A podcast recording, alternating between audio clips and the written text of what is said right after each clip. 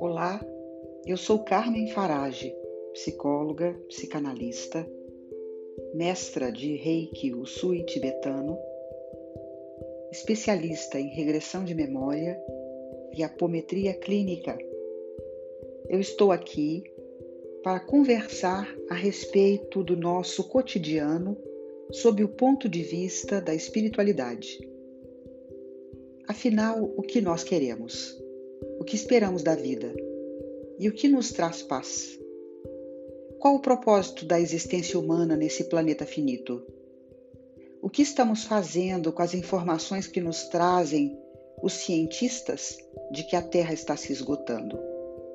As indagações são o ponto de partida para o autoconhecimento e para a evolução.